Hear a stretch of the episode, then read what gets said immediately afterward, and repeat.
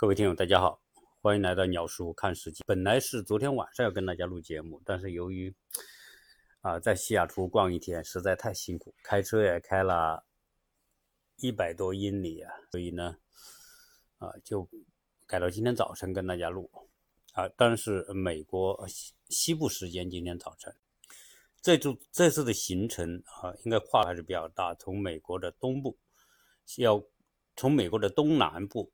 要飞到美国的西北，整个飞机的航行就是五个多小时，那应该相当于从中国的广州飞到新疆吧？哈，大概也就是也是五六个小时。这次出门啊，由于是特殊时期，因为现在是仍然是呃新冠疫情的防控期，所以呢，经历的事情呢就比较复杂。那我想今天跟大家聊一聊我我这一次出行的一个非常大的感受，就是美国的物价这两年真的是涨得太快太快，物价非常高，高到令人惊讶的程度。先说说机票哈，我从亚特兰大飞到西雅图的机票呢，呃，属于美国的国内航班。由于美国国内航班现在基本上都开通了。呃，也没什么障碍，美国也没有什么隔离的这种要求，反正你坐飞机从嗯，在美国国内哈，从哪飞哪，基本上是行动自由，啊，所以航班呢没受什么影响，因此美国国内的航班还不算太贵，从亚特兰大飞西雅图的机票，我们订的是三百零九一张票。但是大家知道啊，当你看到这个机票的时候，千万不要说哦，这个机这个机票就就非常便宜啊，或者怎么样？因为那美国人啊，这个玩商业心理是 玩得透透的。他先给你这个机票呢，是裸裸裸价的机票，也就是说纯机票。好，那你把这个机票买了，买了之后呢，你要做后面几件事情。当你确定要买这个机票的时候，它跳出一个选项。这个选项呢，你可选可不选，那就看你自己了。一个是二十七美元一张机票，二干什么呢？这二十七美元就是说，如果你的飞机因为某种原因给取消了，或者是什么其他的情况，那如果你买了这二十七美元的一个呃费用的话呢，你可以到时候。退票，重新选飞机，或者你的这个金额退回到你的账上，你下次还可以买机票。也就是说，如果你因为某种情况误机了，哎，你这个付的二十七美元是保证你这张机票在后面还可以换其他机票。如果你不买这二十七美元，那你这个机票如果误机了，你就不能更改，不能够退换。那像我这种情况。这每张机票二十七美元，我付不付呢？那以我们想，我们可会付。为什么？因为我从这里飞西雅图，就是就是很啊漫长的一个飞行航程。然后我们啊在西雅图订回国内的机票已经订死了。我们在那里待三天，待三天，其中还有一天提前一天要去做检测，时间是安排的很紧。万一我要是从亚特兰大飞西雅图，因为误机或者什么情况，那我这张机票不就作废了嘛？对吧？你三百多美元，虽然不多，那你作废了，你再重新去买，那就变成两个三百多美元。所以从这个角度想一想，那二十七美元那就付了呗，最少是保证我从亚特兰大到西雅图不会误机，即便误机了，我可以改另外一个航班飞到西雅图。好，所以我就付了第二个二十七美元，那票价就变成了三百三十六美元每张。接着我选座位，选座位的时候呢，啊，我问了我的邻居，他说一般情况下有免费座位，但是等我去选的时候呢，好像免费座位都没有。我看到没，我没选某一个座位的时候，都会跳出要加二十九美元。啊，你既然没有免费座位了，那二十九美元。我是我每张票又得加，所以加完二十九美元，机票就变成了三百六十五美元每张。呃，这个还没完，美国的国内航班行李是不包含在票价里边，不像我们国内，你最少可以带一个大的行李箱。一百五十七厘米边长的，美国没有。那你要托运行李，你付费，第一个箱子三十美元。如果你有两个大箱子要托运的，第二个箱子就是四十美元。那我们回一趟国肯定要带不少东西，所以我们就带了七个大箱子。基本上我们，呃，每个人是两个大箱子，结果我们每个人另外得付行李费七十美元，所以把行李一加上，票价就变成了四百三十五美元。而美国国内航班这种票价呢，我们还是能理解，因为啊，我做过很多的廉价航空的。航班他们都是不管行李的，行李是另外付费，也不管餐费，在整个飞机上，呃，没什么东西吃，给你送两次水，呃，你你要就要，没有就没别的东西了。坐五个多小时飞机也没有一餐，呃，航空食品给你。不过在疫情期间，我们也尽量少吃东西，所以给不给也就无所谓了。那第二件事情呢，就是租车，因为到了西雅图。美国是你必须有辆车，要么你你就是有朋友，对吧？你在这边有朋友来接你，带你去哪去哪去哪可以。如果呃你没有朋友接你，那你肯定得租车。当然你说你坐公交什么也可以，但是美国的公共系统实在是第一不熟悉，第二呢它不像中国那么便利，成体系化的，从什么机场就有地铁，地铁连到什么啊？高铁，然后呢，连到什么呃各个市区，啊，那没有啊。美国这些这些都不是纯配套的，所以呢，我必须租车。那租车的这个费用啊，那那这个就能清晰的能感受到美国物价的飙涨啊。我记得我在二零一一四年，二二零一五年来美国的时候呢，我们那时候是自驾游，自己租车。啊，那个特别，我是从国内就租好这个车，那时候租车一般坐五个人的这种带一个就是三厢车吧，大概是二十多，便宜的二十多美元一天，贵的啊你就五十美元一天吧，那已经租的很很好的那种，或者是那种迷你的那种面包车什么的，也就是五十美元，啊极其极其便宜，结果。这一次我通过网上去租车，当然这个租车的平台是非常多哈。你在美国，在全世界，啊，现在就是，反正是什么呢？你订酒店的，或者是你是买机票的哈，或者你就是租车的等等，现在都打通了。订酒店的也涉及到租车，啊，租车的也订酒店，然后买机票的也租车。总之来说，你通过很多入口都可以。联系到租车的，那我呢？因为啊以前就租过车哈，所以我是用 Booking 来来订酒店，然后他就跳出来你可以租车。我比较了一下，我用 Booking 呢租车比在其他平台租车好像还便宜一点。当然原因是因为我长期用 Booking，所以他给我的一定的级别。那我租车的时候不不仅我租房，他给我啊一个百分之十的优惠。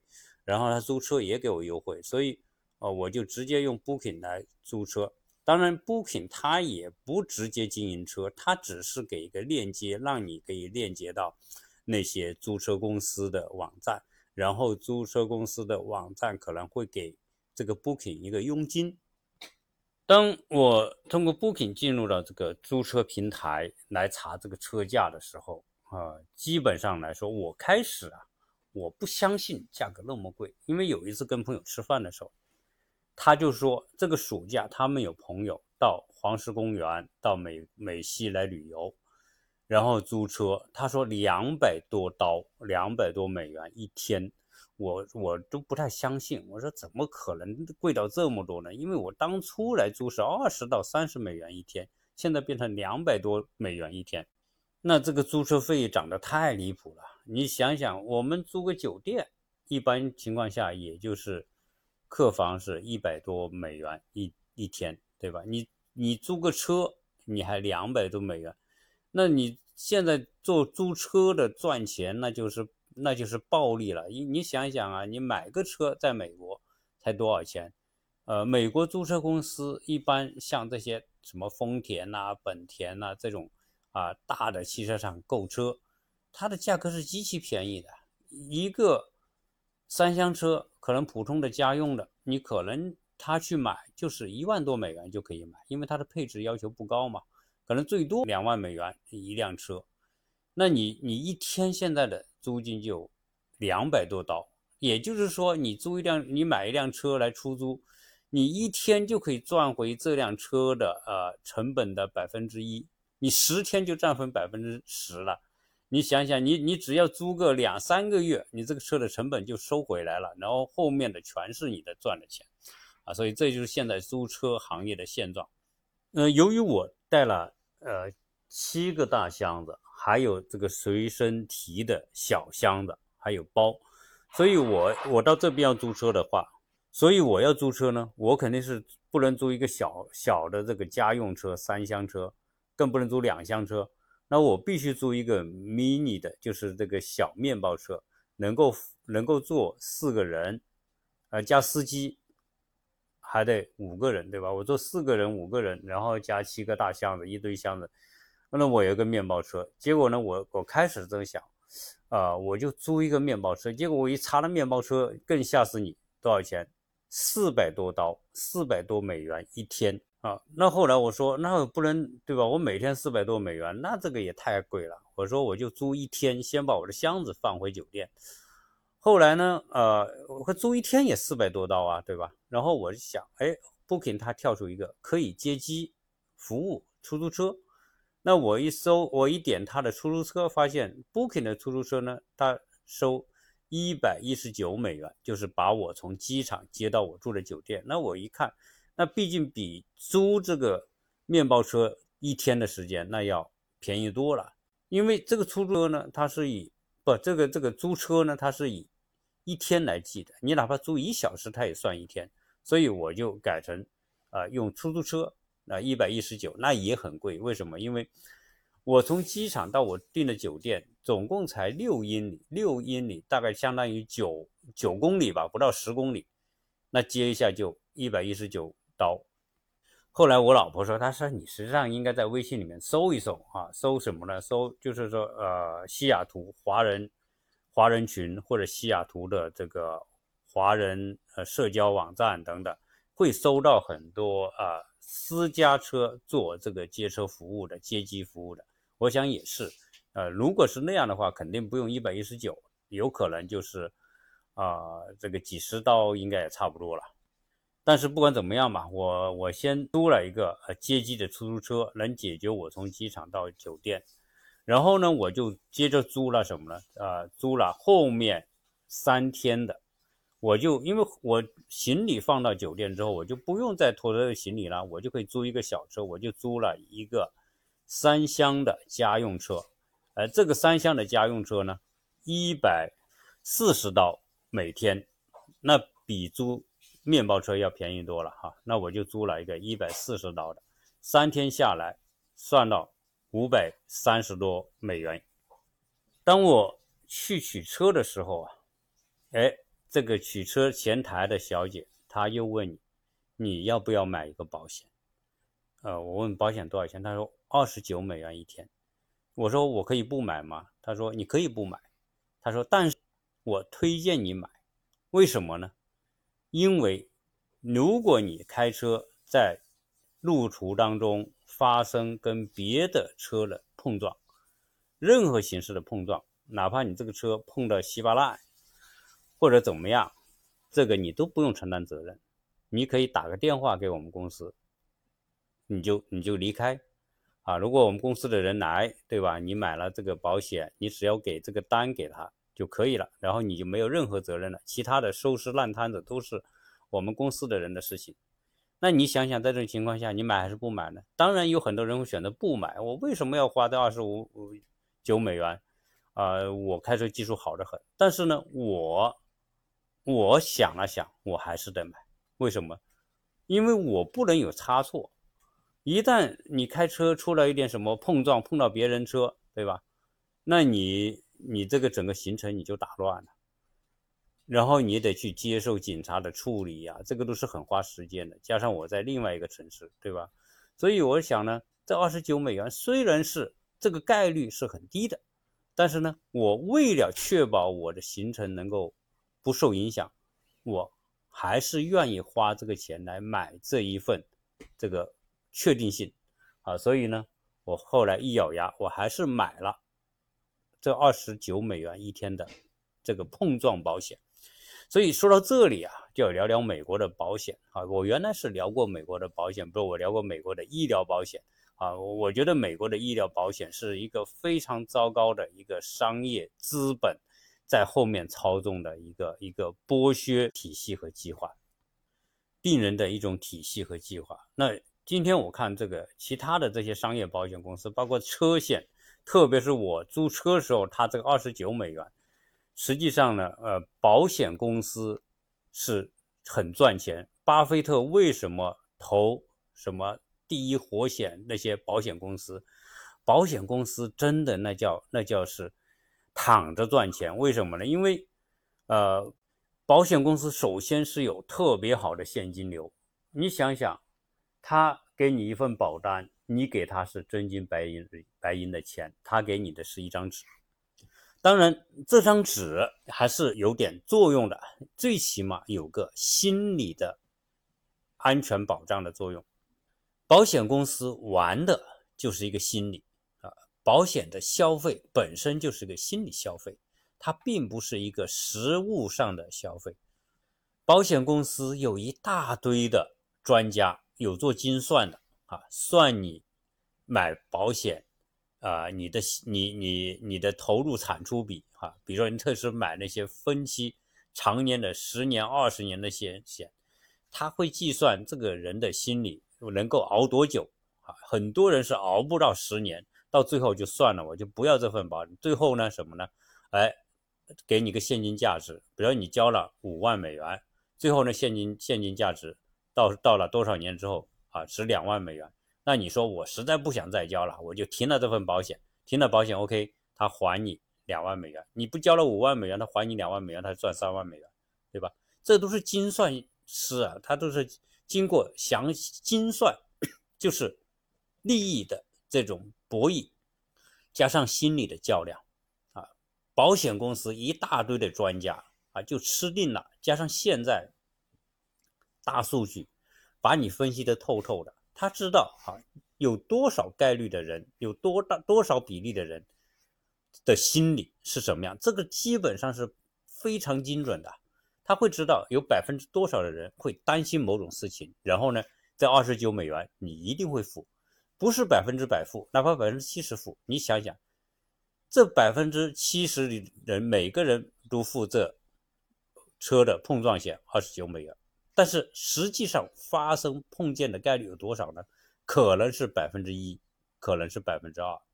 但是你这百分之八十的人买了，百分之一、百分之二的，甚至啊百分之一都没有，可能是千分之一的这种碰撞率。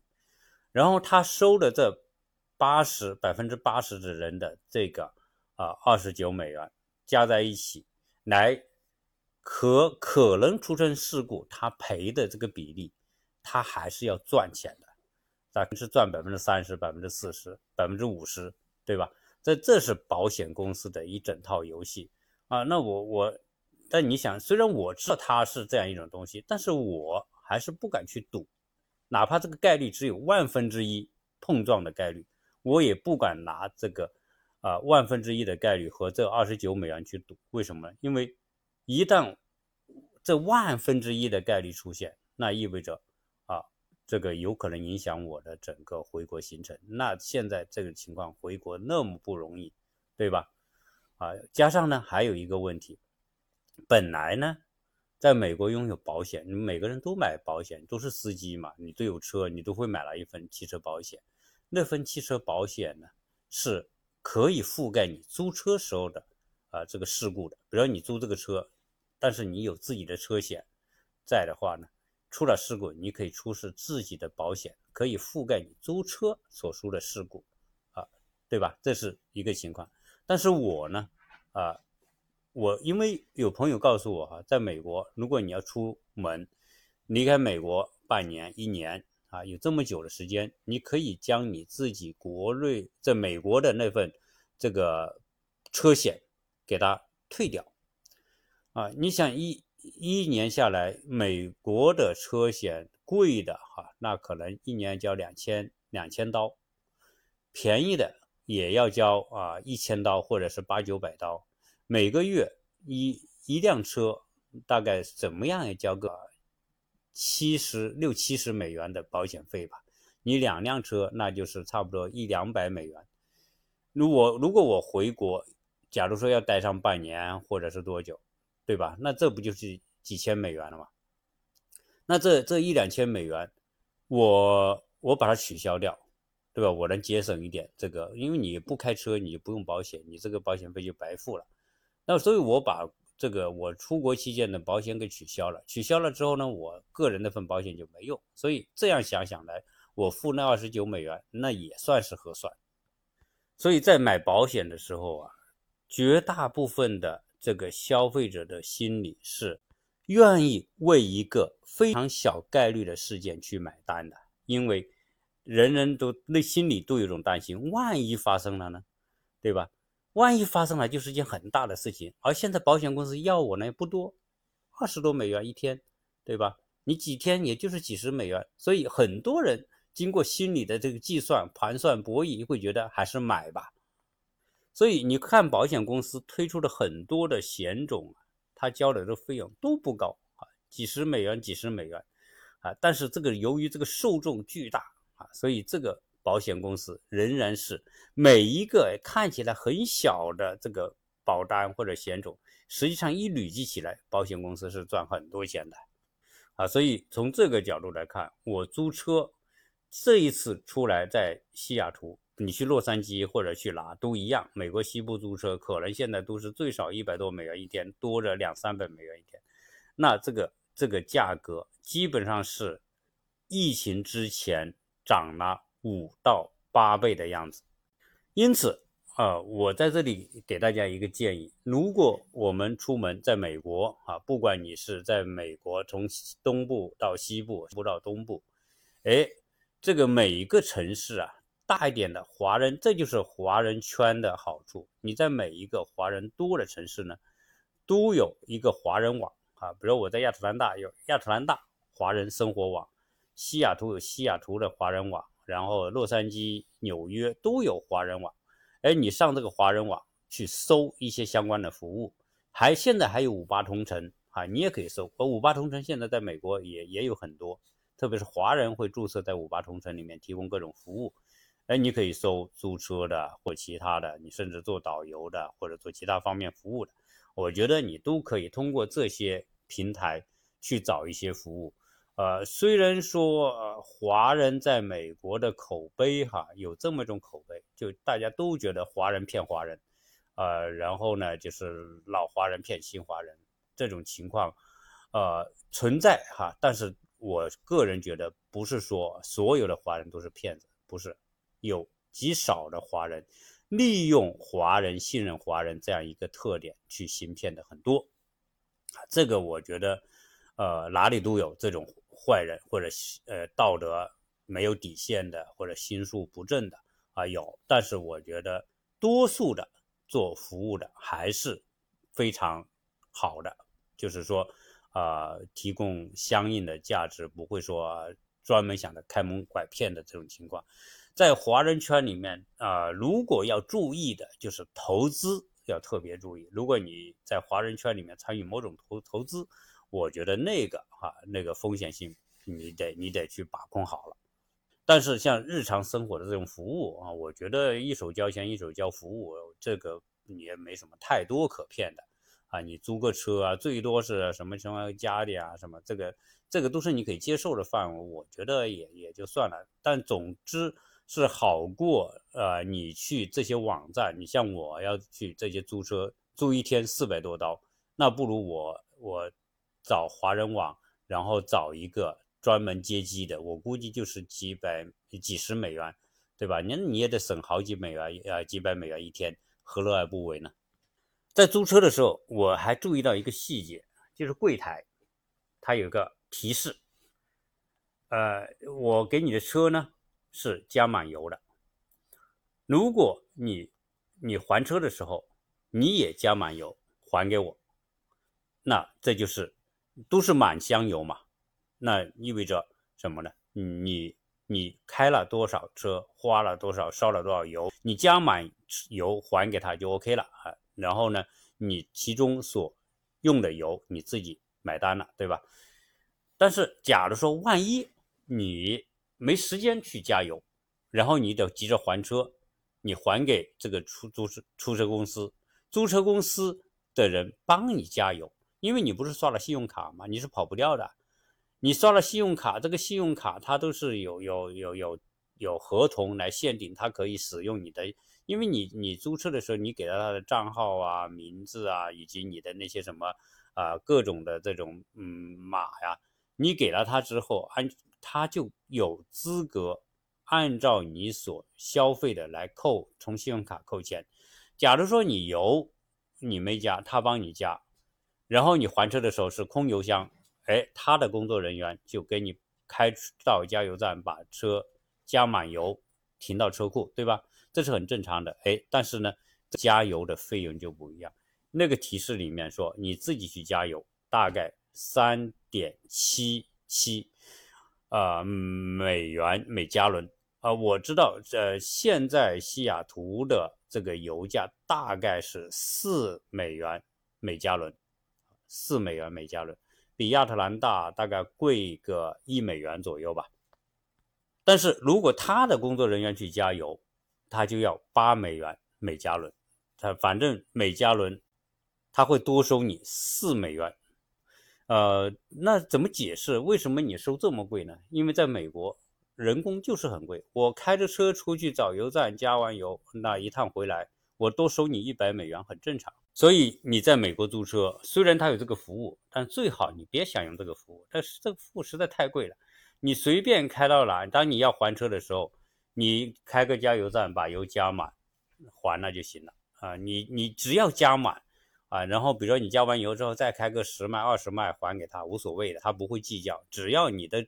油表的指针基本上是指针指到满的那个位置，他就他就算你加满了。而此外，这一次我感觉到啊，美国物价飞涨，还有就是在西雅图参观。呃，我们去美国呃西雅图的市中心有两个景点是很多人都会参观的，一个是叫针尖塔，就是一个类似一个摩天，不是一个一个一个电视塔一样的摩呃观景台吧，实际上是个观景台。呃，一个呢是在观景台旁边有一个叫做起狐狸玻璃艺术展览馆，这两个呃项目是在一起的，而且呢，它可以买联票，就是你你买两个项目一起的票，这个票价翻了，大概比三年前翻了一倍。呃，小孩子原来是十美元到十五美元每个人。呃，大人呢，大概也就是二十多美元一个人，但是这一次我发现，小孩三十七美元，大人每个人是五十四美元。我们四个人买这个门票，大概花了一百九十多刀。